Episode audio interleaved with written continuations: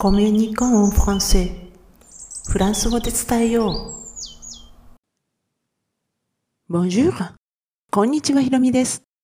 今回はフランス語版、星の王子様のフレーズの137番。人の幸せって何だろ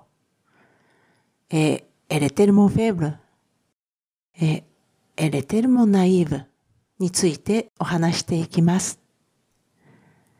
今回の二つのフレーズは王子様が自分の星に残してきた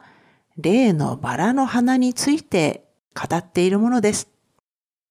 このバラの花のモデルが作者の妻であることは有名ですけれども、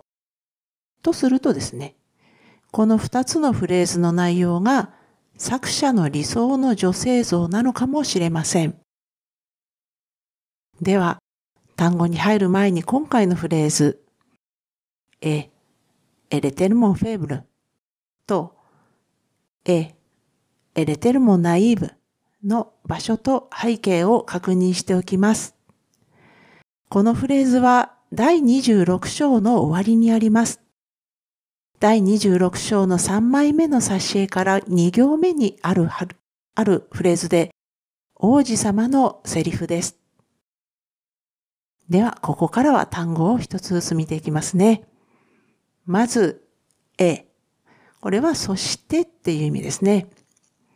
その次のえれですが、L は三人称代名詞の単数の女性。ですので、人なら彼女ですけれども、物を指すこともあります。で、物を指すとすれば女性名詞のものになります。えー、そして、え、ウエステと書くこれですけども、これはエトロ動詞の活用形です。え、そして、テルモンですね。え、これはあの袖ほどまでにっていう意味なんですけれども、強調語として使われることがあって、実にとか本当にっていう意味になります。今回の2つのフレーズでは両方ともこの強調語として使われているということです。えそして次がフェーブルですね。これは体が弱いとか、能力に乏しいとか、気の弱いなんていうのを表します。ただしここではお花のことですので、か弱いほどの意味ですね。えそして、ナイーブ。これはあの、もともとの形がナイーフです。え最後が F ですね。になるのがもともとの形で、辞書を引くときはこの形になります。えこれの F の部分がベウとなることで女性形になっているのが今回のナイーブですね。え素朴なとか純真なとか無邪気ななんていうことを表す形容詞です。えこのいのところに点々が2つつく、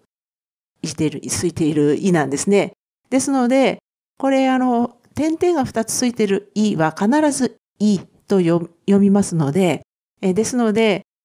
え普通ですとね、n, a, i だとねになるんですけども、これを i を独立して読むので、この n, a の部分がなと発音され、i が独立発音して発音されて、その後、ブになるわけですね。で、発音が変わるということです。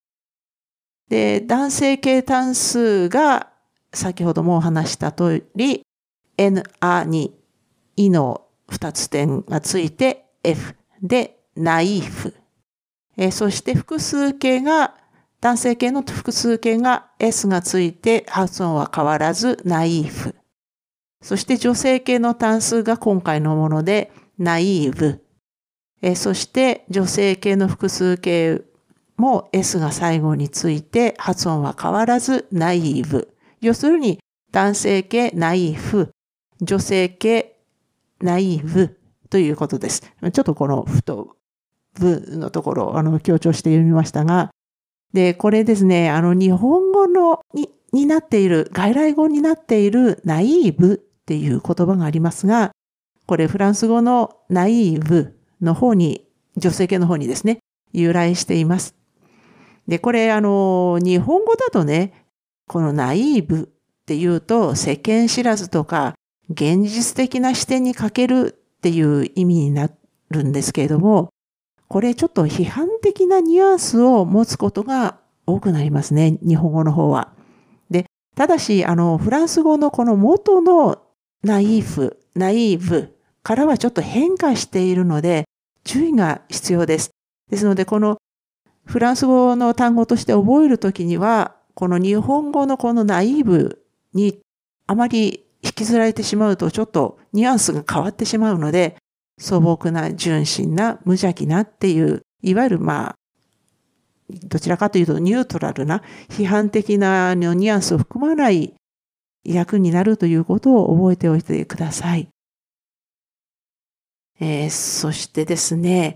ここであの詳しく背景を見てきたんですけれども、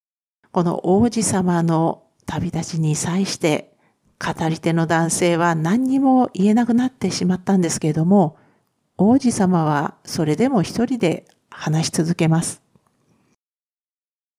で、それでもこれから起こることが怖くなって泣き出したんですね。で、泣いてしまうと話もできなくなって黙って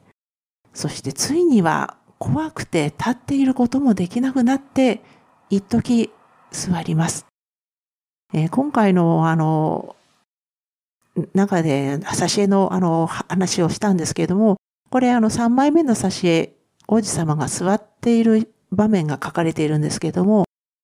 なんかね、ちょっと何も背景を知らないで見ると可愛いらしい王子様が砂をいじって遊んでるかのように見える挿絵なんですけども、実はもう怖くて立ってらんなくって座った時の絵なんですよね。で、王子様だって語り手の男性に絵をねだってみたり、羊の絵を描いてって最初に、でね、ああの、会った時に言ったように絵をねだったり、描いてもらった絵をけなして笑ったり、で、まあ本当にこれまでいろんなことを見たり聞いたりして、そういったことをもう話したりっていうことをずっとしていたかったに違いないんですよね。それでも自分の星に帰らなければいけないっていうのは大切なバラへのやっぱり責任を感じているからですね。そしてまあ以前花のことを話した時と同じ内容の今回のフレーズをまた繰り返すんです。で、今回の二つのフレーズの直後に王子様は、バラの花は自分の身を守るためには何の役にも立たない、たった四つの棘があるだけなんだって言っています。冒頭でも触れたように、王子様のバラの花のモデルが作者の妻だっていう話は有名なんですけれども、か弱くて純真で無邪気でありながら、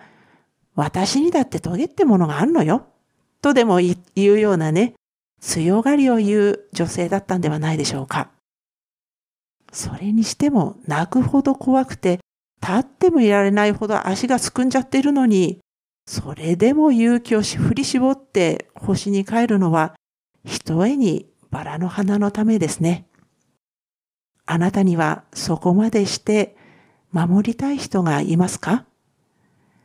またそこまでして守ってくれる人はいますか？人の幸せって何だろうって本当に考えさせられる今回の二つのフレーズです。このシリーズフランス語版星の王子様のフレーズはブロン記事としても投稿しています。このエピソードの説明欄に該当する記事へのリンクを貼っておきますので、スペルの確認など必要でしたらぜひお使いくださいね。では今回も最後まで聞いていただきありがとうございました。アビアンとまたね。